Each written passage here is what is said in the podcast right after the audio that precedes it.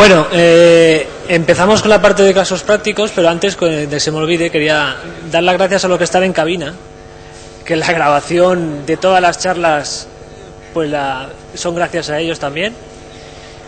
Y así que nada, sí pedir un aplauso para ellos para que luego podamos tener las grabaciones y todo lo que estamos viendo.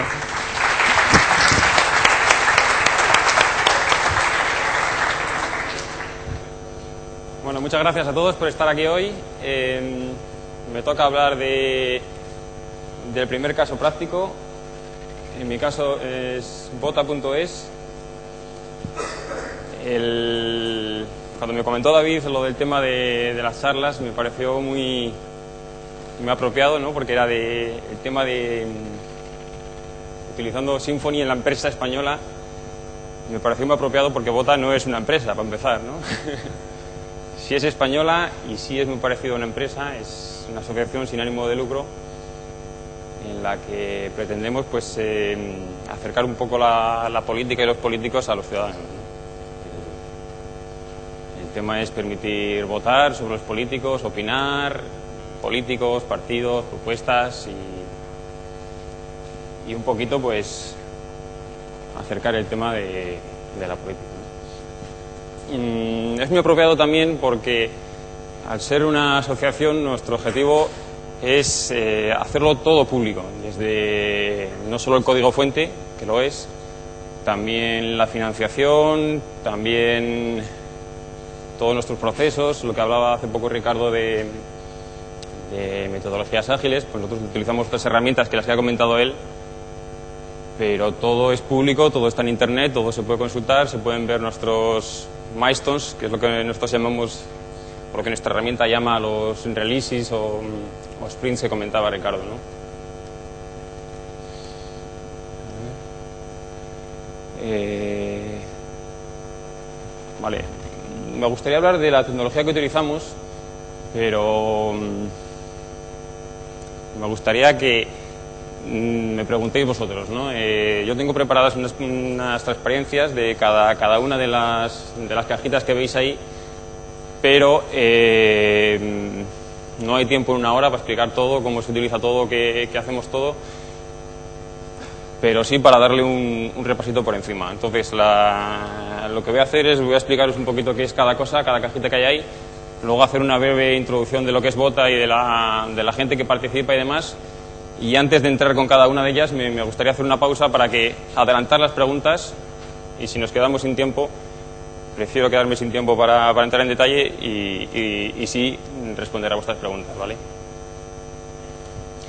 La primera cajita es el track, que es un poquito equivalente a lo que hablaba Ricardo de Gira. Es un, un gestor web para, para para crear los milestones, lo que son los, la release o, o, el sprint, depende de la metodología que utilicéis, y, y donde, donde utilizamos tickets es cada, cada punto del backlog, ¿no? cada, cada funcionalidad que hay que poner. Eh, Amazon Web Services, lo pongo ahí, es, eh, nosotros utilizamos todo el EC2, el Cloud, perdón, Cloud Computing, está todo en, en, servidores virtuales y bueno, utilizamos LC2 y LS3 que para, almacenamiento de imágenes y demás. En Nginx es el servidor web, no utilizamos Apache, nos migramos a Nginx, bueno, tiene, tiene ciertas ventajas y sobre todo, pues, bueno, pues es un poco más, más moderno, más, nos da un poquito más de rendimiento, pero básicamente es la, la misma funcionalidad que da el Apache. Git, también hablaba Ricardo un poquito de los temas de, control de versiones, de repositorios de software. Git es uno de los que ha comentado. Antes utilizábamos su versión. Todo el mundo me pregunta por qué hemos cambiado. No sé explicarlo muy bien, pero sí sé decir que, que nos ha cambiado la vida. Realmente es muchísimo más potente.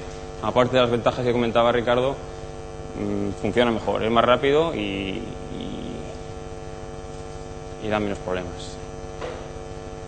FinX es el motor de búsqueda.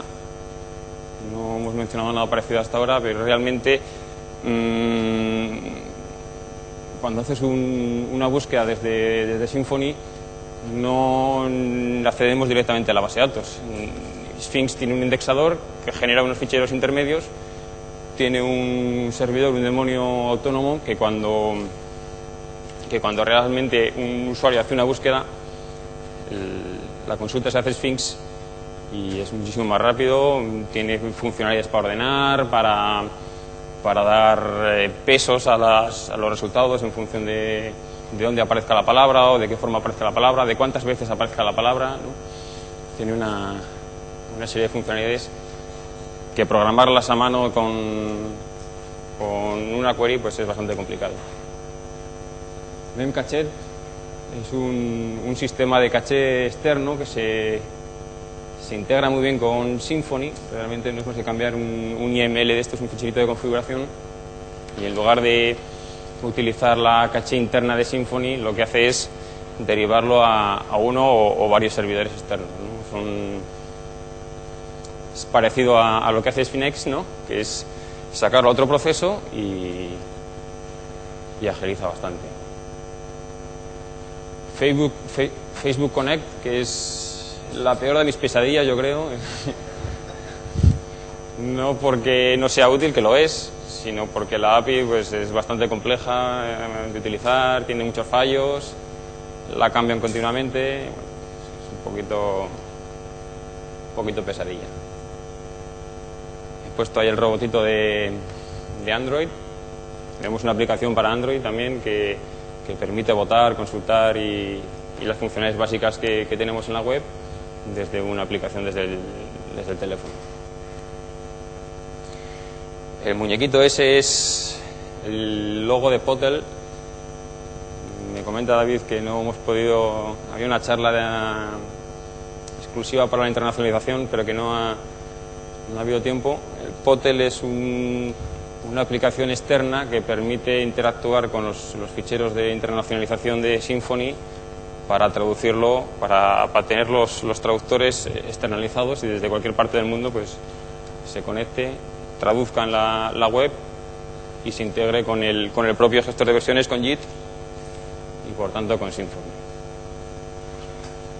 Y en la última cajita es el, API, que, lo que permite es exportar toda la información que tenemos en la base de datos de una forma un poquito elegante, ordenada, categorizada, para que, bueno, pues eh, con la filosofía que os decía antes, todo eh, sea público, todo sea consultable y todo, no, solo el código fuente o, o, quiénes son los socios o, o, de dónde viene el dinero, sino también toda la información de alcaldes, eh, concejales, diputados, todo, todo, lo que tenemos. ¿no?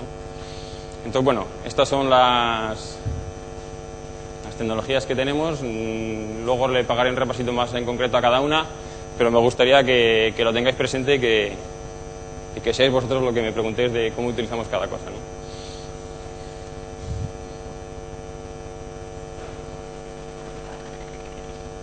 es un poco la, la, página principal de la aplicación, donde veis, bueno, pues que es lo más votado de la última semana. Un poquito más abajo aparecen los, los últimos comentarios que ha hecho la gente y un poquito más abajo los, lo más votado de cada categoría, los, los cinco políticos más votados, los cinco partidos más votados y las cinco propuestas políticas más votadas.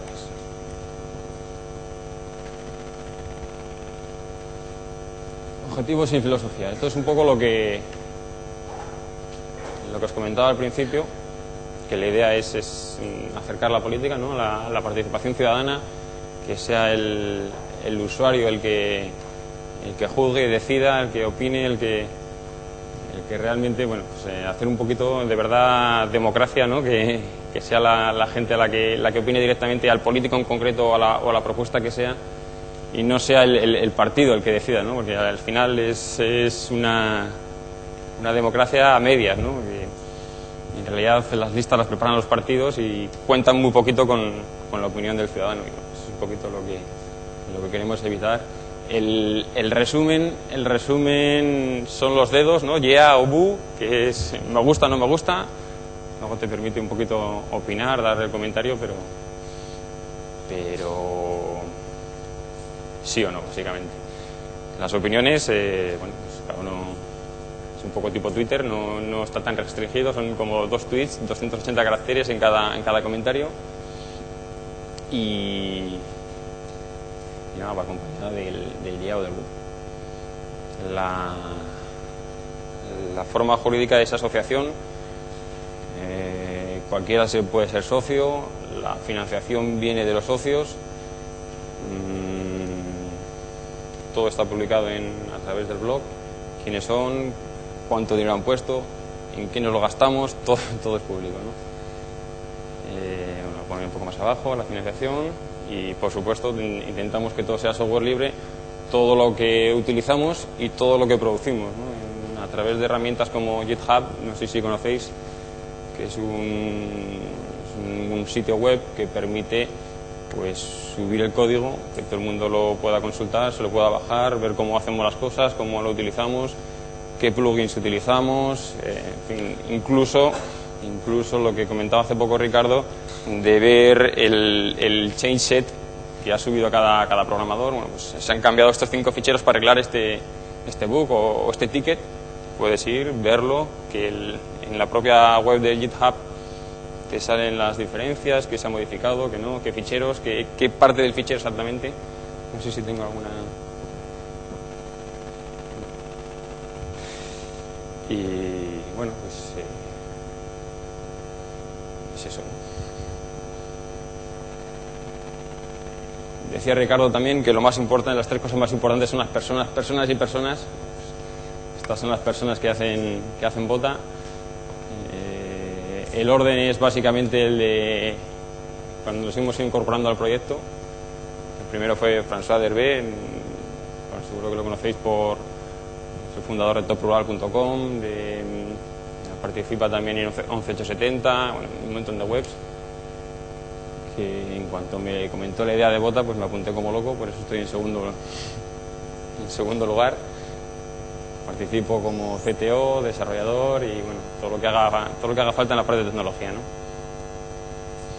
Juan Leal, que es eh, fundamental en cualquier proyecto web, un, un, responsable de usabilidad, que es el que diseña las páginas, eh, se preocupa, trata con cariño al usuario ¿no? para, que, para que todo sepa dónde encontrar las cosas para que todo vaya bien.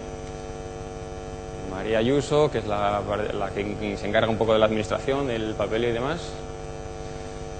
Y bueno, Javier John, que es eh, junto conmigo el, que más tiempo dedica al proyecto. Eh, se encarga de todo el tema de, de comunicación, Twitter, la escribe en el blog. Eh, también se encarga de temas de contenidos, de, modificar, subir, cambiar el perfil de los políticos y es Community Manager en, en español. Paul Goma se encarga de lo mismo, la Community Manager en, catalán, escribe en el blog en catalán y comunica en Twitter y, Facebook en catalán. Carlos Paramio es el otro programador, se encarga de la parte front.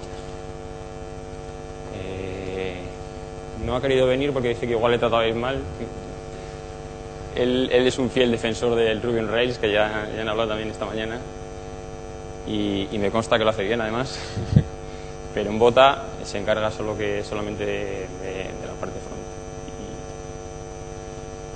Y, y, bueno, hasta ahí un poco los que más intervenimos, los demás pues eh, eh, son socios, eh, participan con, con, muchas cosas. Marta Esteve, que es mi socia en el otro proyecto que teníamos en Rentalia, eh, con sus buenos consejos. Jacobo Losúa, que se encarga de, bueno, de hablar con instituciones, con partidos, con un montón de cosas.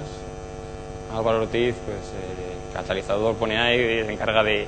Nos ha presentado a mucha gente, conoce, está muy, muy metido en, en, temas de asociación de pro bono público, abre datos, creo que alguno ya me ha contado que ha, que ha participado incluso.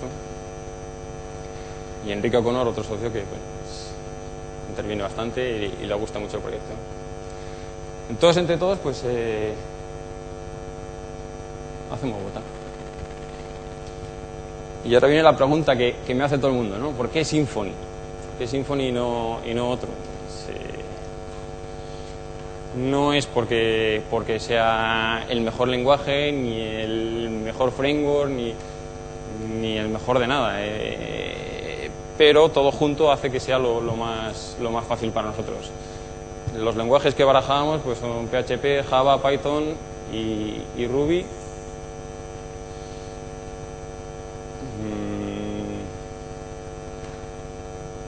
PHP y Java son los más utilizados, que es una cosa que, nos preocupaba mucho porque, porque nuestro objetivo es eh, divulgarlo, que lo utilice la, la mayor eh, parte posible de, de la gente, que, que se pueda entender, que cuando alguien quiera participar pueda hacerlo, que no, no poner barreras de entrada ¿no? para, para leer el código o para gente que, que pueda participar. Entonces, bueno, pues eh, pensamos que PHP y Java eran, eran finalistas claramente y, y PHP frente a Java, pues la cosa estaba fácil porque Java para, para un desarrollo de este tipo, pues re- retrasa mucho, es mucho más complejo y bueno, pues nos da un PHP una flexibilidad que no nos da Java. A partir de ahí solo nos faltaba elegir el framework. De las posibilidades que hay en, PHP, aquí sí pienso que Symfony es el mejor, eh, por, curva de aprendizaje quizá, por, por funcionalidades que da, por, por comunidad, por una serie de cosas que, bueno, pues en ese momento nos pareció el, el mejor. Hoy me lo sigue pareciendo, espero que no me haya equivocado. si no me sacaréis de aquí, ¿no? Y bueno, pues eh, yo creo que vamos a ir directamente a- al tema de la tecnología. Mm, vamos a hacer aquí una pausa para que si alguien tiene alguna cosa en concreto que preguntar de alguna tecnología, si no yo empezaré con una por una un poquito de repaso de cómo utilizamos cada cosa.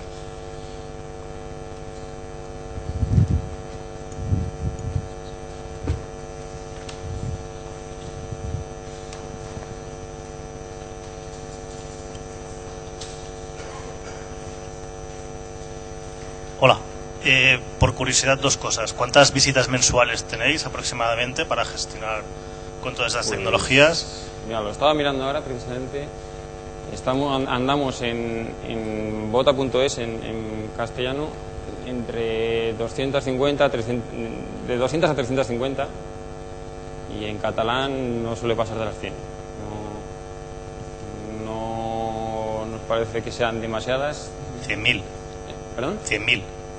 Al día, al día. Ah. No, al día. Y también, también es público, tenemos un problemita con esto porque, porque Google Analytics no nos permite a- abrirlo. Entonces va por invitación. El que, el que quiera tener un, un seguimiento de las visitas, cómo suben o bajan, solo tiene que mandarme un tweet o un email o lo que sea y estará invitado también a, a que lo vea. O sea que si, si me mandas un email, yo te pongo como contacto y bueno, pero de, de- anda por eso, alrededor de entre 250 y 350 en español y hasta 100 en catalán. Esperamos ahora que el, subidón de visitas sea con las elecciones, que todavía no hemos vivido ninguna, lleva un poquito tiempo. En cuanto lleguen las elecciones catalanas, por lo menos, por lo menos que el, el punto cat pase al punto es con creces, ¿no? Y luego, eh, a mí me interesa Potel en concreto. Tema de internacionalización, pero no sé si pasa Bueno, la- a la internacional- todo, no sé. ¿Perdón? La, la, internacionaliza- la internacionalización en, en Symfony mm, es un tema bastante amplio. Eh, creo que en, el- en la charla de, de vistas o en la introducción eh, habéis visto en- que hay un underscore, underscore, paréntesis, se mete la cadena y, y Potel te la traduce, ¿no? Tú pones el texto en- en el idioma origen y automáticamente, pues, eh, con unos mecanismos que tiene Symfony, eh, la traduce. Eh, el- las traducciones van en unos ficheros eh, xlib, no sé si has leído algo del, del tema. o- Mm, bueno, los, los xlib son ficheros XML, que son un poco los sustituto- sustitutos de los .po, se compilaban a .mo, bueno, se siguen usando mucho. Symfony utilizan xlib y, lo que son son ficheros XML donde tienes el, el- tag que es source, ahí viene el- la cadena en español, y un tag target que viene la traducción. Entonces tienes un, un ficherito por cada idioma y lo traduces a todos. Eh, ¿Qué hacemos con Potel?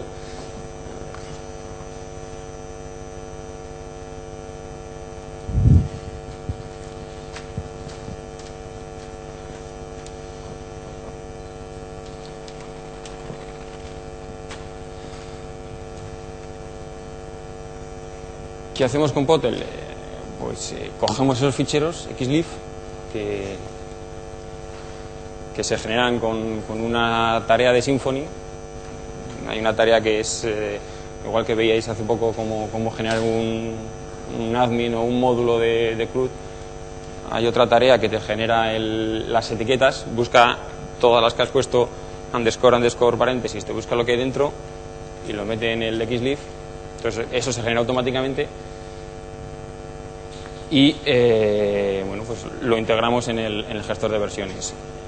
Potel tiene, es, un, es una interfaz web que lo que permite es eh, tomar estos, estos ficheritos, los puedes subir a mano o lo puedes tomar automáticamente del gestor de versiones, que bueno, esto lo hacemos con JIT, pero funciona igual en su versión o, algún otro.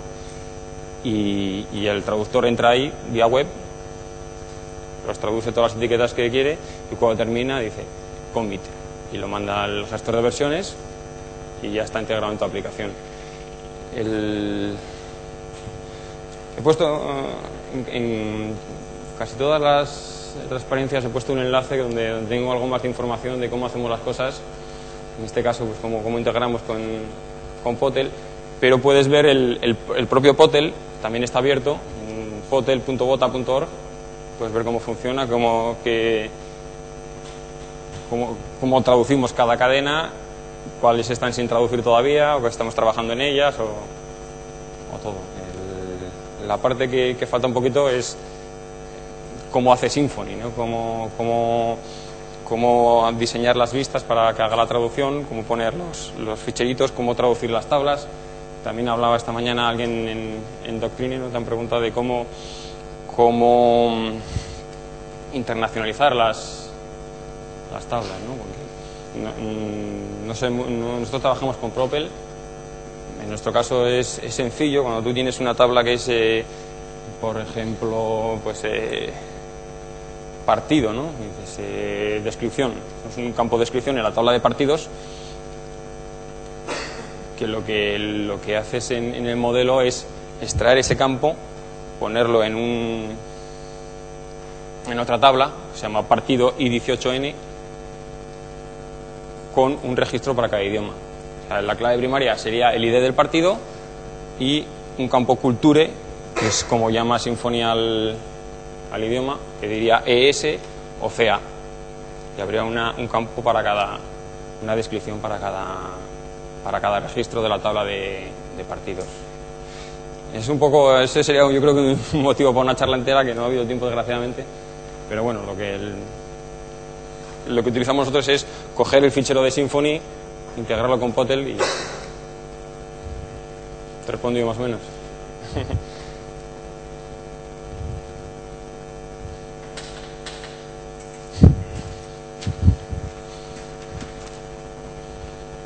Con esto que estáis comentando, una pregunta.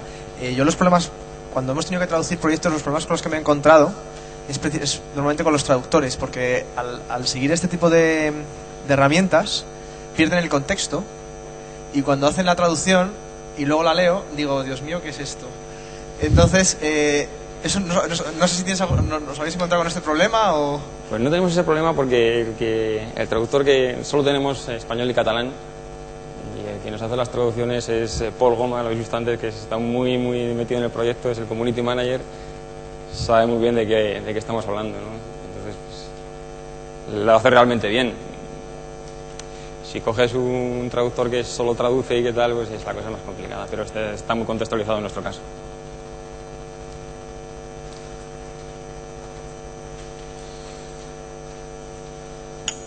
Por- eh, los, los Xleaf luego se han de pasar, no, Symfony los convierte a la caché en PHP. ¿Cómo lo hacéis aquí? ¿Tenéis algo que vaya borrando la caché al subir el nuevo Xleaf? ¿O, o, o cada día se borra la caché y al día siguiente está la traducción lista o algo así? No, no, no, no. Vamos a ver, el, el despliegue va por otro lado. Lo que hace, lo que hace Potel es integrarlo con el resto de, de las fuentes, digamos. Lo sube al repositorio y, y luego hay que desplegarlo el despliegue, cuando lo subes a producción o, a lo que sea, hay que bajárselo todo, borrar la caché y lo que haga normalmente. no, tiene que ver.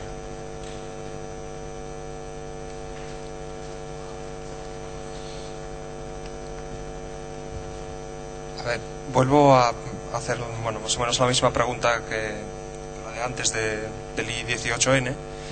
A ver, si yo tengo, por ejemplo, como has dicho antes, eh, que partido, pues descripción pues la tendrían I18N. Entonces, si yo tengo, por ejemplo, el político, que es, ah, ah, que, bueno, que es belongs to, sería partido, ¿no? Que se- sería relacionado, digamos, a esta Sí. tabla de, de políticos sería relacionada con la de partidos. Sí. Vale, si yo hago una llamada a un político, digamos, para un query, digamos, para un político, si, mis- si después, al, digamos, el array obtenido, si tendría también el, el campo que está en I18N. Lo que hace Propel, no sé cómo lo hace Doctrine, lo que hace Propel es, te genera dos métodos. En el caso de, yo tengo un objeto partido y quiero sacar la, la- normalmente quiero sacar la descripción en el culture, en el idioma en el que está navegando el usuario. Entonces digo, get descripción y directamente me da la descripción en el idioma correcto, el idioma de la sesión, digamos. Y además te genera otro método que es el get descripción con un parámetro que le pasas al culture. Dices, dámelo, no, en este caso lo quiero en catalán o lo quiero en español y lo fuerzas. Pero normalmente mm, para ti es como si el, el modelo no estuviese culturizado, que- como si no existiese más que un campo de descripción. Es get descripción, te la pinta en el idioma que corresponde y ya está. Todo eso te lo, te lo encapsula, te lo extrae Symfony.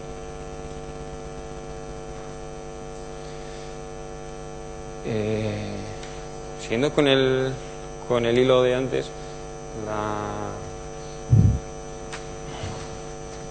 Un poquito de...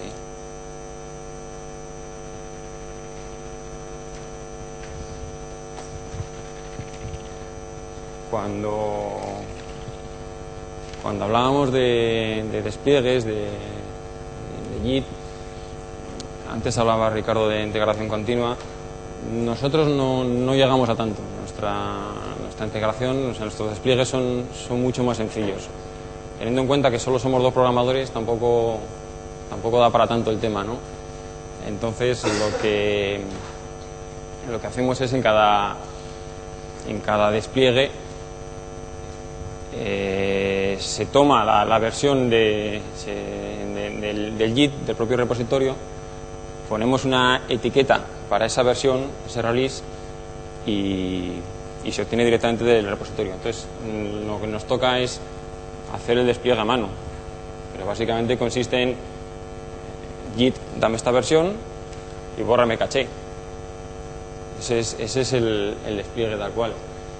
Eh, cuando hay que hacer un cambio en- o se encuentra un, un error en producción que no puede esperar a la siguiente versión, lo que hacemos en, en local es obtener una copia, ramificar el proyecto a partir de la etiqueta que pusimos al subir a producción, se cambia, se cambia ahí la, la codificación, se resuelve el, problema, se mueve la etiqueta y se vuelve a subir a producción en ese punto, esa etiqueta.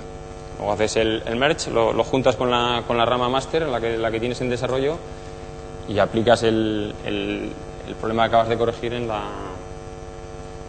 en la rama de desarrollo. Es un poquito el, el workflow que es muy sencillito, no, no es tan potente como, como, un- como una integración continua, pero cuando hay muy poca gente pues no, no hace falta mucho más. ¿no?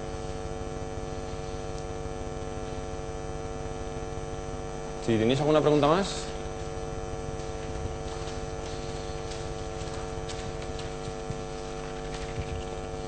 En cuanto a Amazon Web Service, supongo ahí tendréis contratado algún cloud de servidores. ¿Tenéis todo separado? ¿Lo mantenéis juntos los datos con el servidor web? ¿Y qué rendimiento os está dando en cuanto a calidad-precio? Pues el... Yo creo que comparado con un hosting normal puede que salga un poquito más caro, pero, pero el rendimiento es realmente bueno. Nosotros utilizamos de- nada más que EC2, que es el, que es el, la- el cloud computing en sí, y el S3, que es el, almacenamiento de, ficheros, que sobre todo lo utilizamos para, para imágenes. Tenemos tres servidores ahora mismo, para uno para el servidor web, otro para, el, para la base de datos y otro que tiene todo lo demás, que tiene el Potel, tiene el blog, tiene una serie de herramientas que, utilizamos, pero que son independientes del web. Creo que ahora mismo está muy sobredimensionado, esperando, esperando que venga el, el, trope- el tropellón de, visitas con las elecciones, ¿no? Pero, pero esperamos llenarlo. Que las, las dos, las dos instancias que utiliza el servidor, eh, tanto como para, para el servidor web en Nginx como para la base de datos, son, son de servidores Ubuntu. Lo suyo es utilizar eh, el servicio de base de datos RDS, no sé si te suena, que tiene también para, cargar ahí el MySQL, pero no, no hemos llegado tanto, no, no ha sido necesario y de momento pues sale más barato así, tener dos, dos instancias y así, y así vamos tirando. Y para el cálculo de que estabas comentando antes de Finex, el motor de búsqueda, ¿qué tenéis? ¿Alguna máquina que se levanta y hace los index y se, y se, y se apaga o No, el- el- lo mantenéis en alguna ya que El motor de Sphinx está en, en la misma máquina que el MySQL, está con la base de datos. Y el Memcache, por ejemplo, que también es un servicio aparte, está con la tercera máquina, junto con la, la parte de administración, con los blogs, track, hotel. Bueno, donde digo admin es el, el backend que se genera con Symfony. Es- son dos aplicaciones, normalmente van juntas, nosotros las separamos por, por comodidad, pero no es más que el backend. si hay algo más ahí. Bueno, el, el AMI no es más que un, un- una foto, un, shot de un- del servidor que lo puedes eh, congelar, digamos, para, para almacenarlo como, como backup. Y lo guardamos con, con, el resto de las cosas en S3, se almacena. Y si algún día hay un cataclismo, pues arrancas de ahí, luego tiras de JIT y, y- el backup de base datos y ya está. No tienes que configurar nada. Tuvimos un problema con, con la versión anterior de Ubuntu y nunca supimos muy bien qué es, pero la- el servidor web se, se atascaba, se caía. Cambiamos todo, desde, ahí fue cuando pasamos de Apache a Nginx y, y seguía pasando. Y la única forma de solucionarlo fue actualizar el, sistema operativo, cambiar de Ubuntu. Y puede ser que, la propia AMI, la imagen congelada, arrastraba el bug. Entonces, cada vez que arrancábamos una máquina, pues seguía, seguía el problema. Entonces, la, la solución fue reinstalarlo todo con una versión más nueva y nunca más se supo el problema.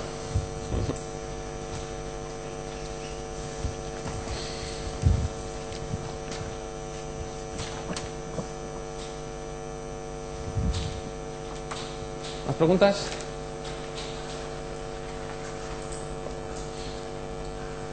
Vale, pues voy a pagar un, un repaso rápido a, los demás, ¿vale? Y termino.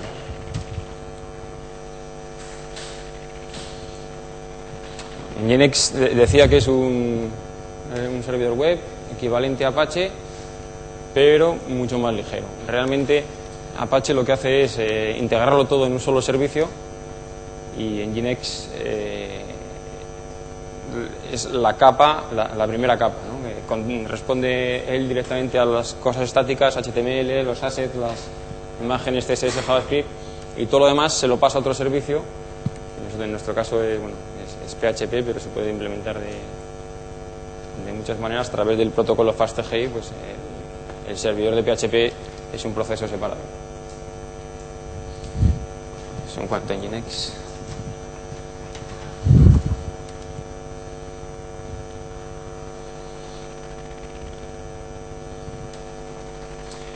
Finex, ya, os lo contaba también antes, un poquito. Tiene dos partes eh, muy claramente diferenciadas. Una es el, indexador, que es pasar de, la base de datos al, al almacenamiento Sphinx, que lo que hace, bueno, pues a través de un fichero de configuración le defines todas las búsquedas. Metes SQL tal cual en el fichero de configuración, todo lo que quieras que encuentre el buscador, lo pones ahí, corres el, el indexer que genera toda la, base de datos para Sphinx y, y el searchd que es el realmente el servicio que está escuchando a las peticiones de, de Symfony. Eh, Symfony realmente lo único que hace es eh, hacer una petición a un puerto determinado, Search te contesta con lo que previamente has indexado en, en las queries del, del- fichero de configuración.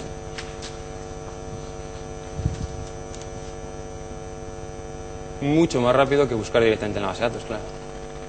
Aunque el, proceso de, de indexado a veces tarda un poquito más, pero bueno, nosotros lo hacemos una vez al día por la noche, no tarda mucho tampoco y, y lo que tarda nos da un poquito igual.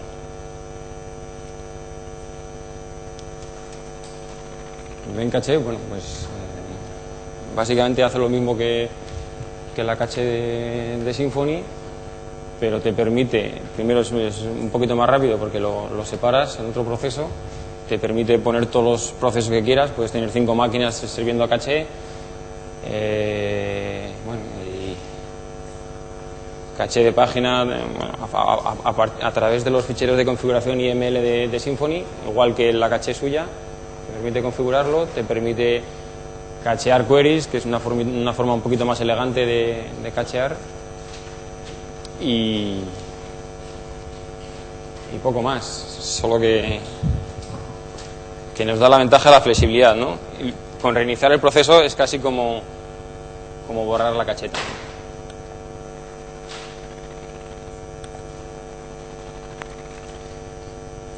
Facebook Connect, mi peor pesadilla, lo que hace, bueno, pues es en lugar de, entrar por, por todo el sistema de formulario, dame tu email, dame tu nombre, cuándo naciste, a quién votas, bueno, una serie de preguntas que, que a nadie le gusta contestar, pues no preguntamos nada. Si tienes cuenta en Facebook, dale al botoncito y ya estás, ya puedes votar, puedes hacer lo que quieras. Eh, ¿Qué desventaja tiene? Pues que si no te autoriza, no le puedes mandar un email. Por ejemplo, si no te ha dado el email, ¿no? Pero tampoco queremos mandar un email al que no quiere recibirlo, o sea que no, es un problema. No, no debería serlo, de- debería, deberíamos respetar siempre en, en todas las webs el, el- deseo del usuario, pero no siempre es así. Entonces, eh, la idea nos, parece fantástica, el problema es que es un poco complejo implementar, es un poquito rebuscado.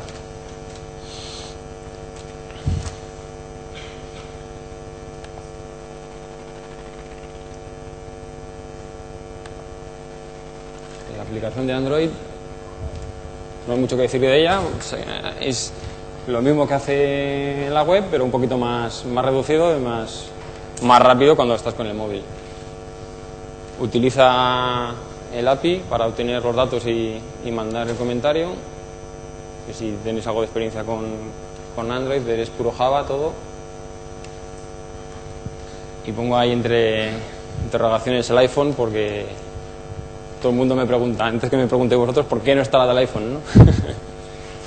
y no hay razón, no hay razón, es solo que no, no, no ha sido prioritario, no hay, no hay un voluntario que, quiera hacerla, así que ya sabéis, si alguien es especialista, le daremos buena publicidad.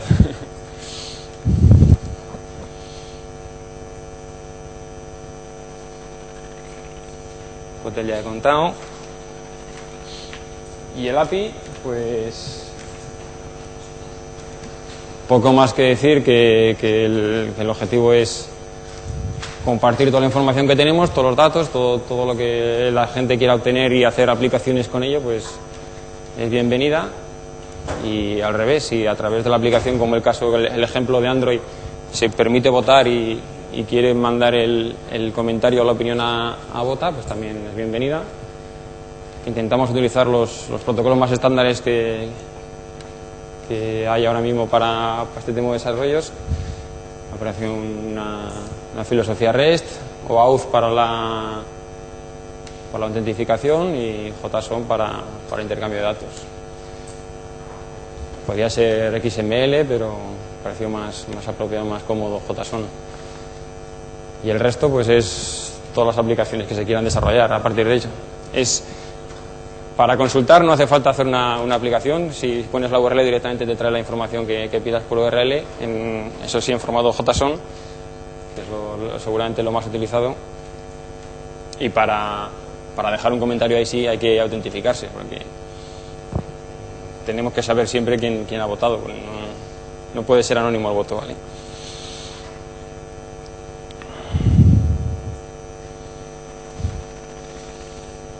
¿Una preguntilla más?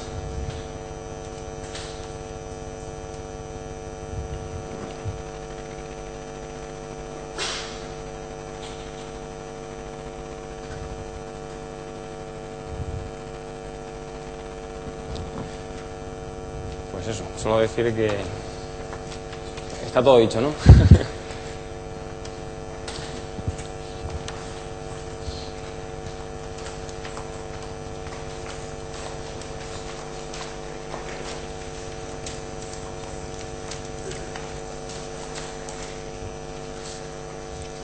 Bueno, felicidades por el proyecto.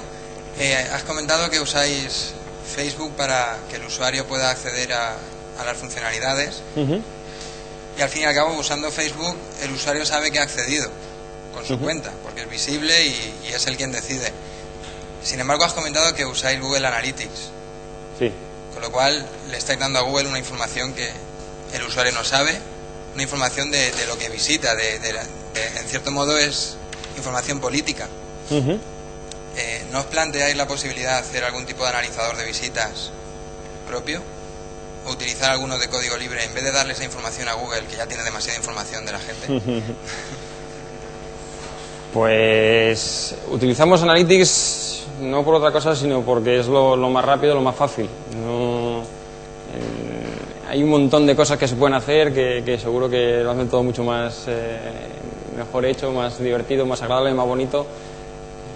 Pero no hay tiempo para casi nada, entonces es, priorizar y coger, bueno, pues Analytics funciona bien, funciona rápido es lo que, lo que ponemos.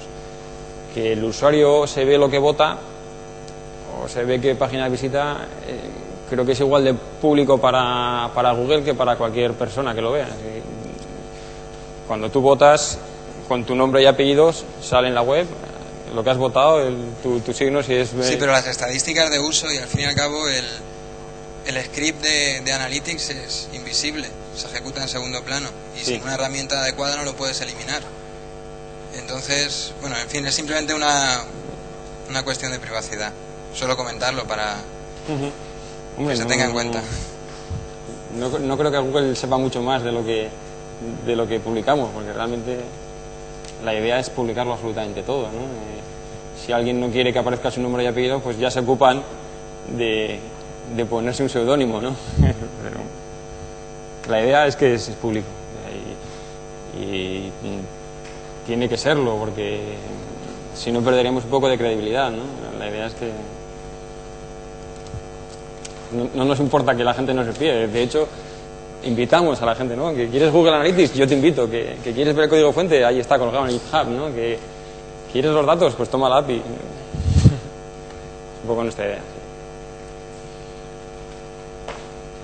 ¿Alguna cosa más?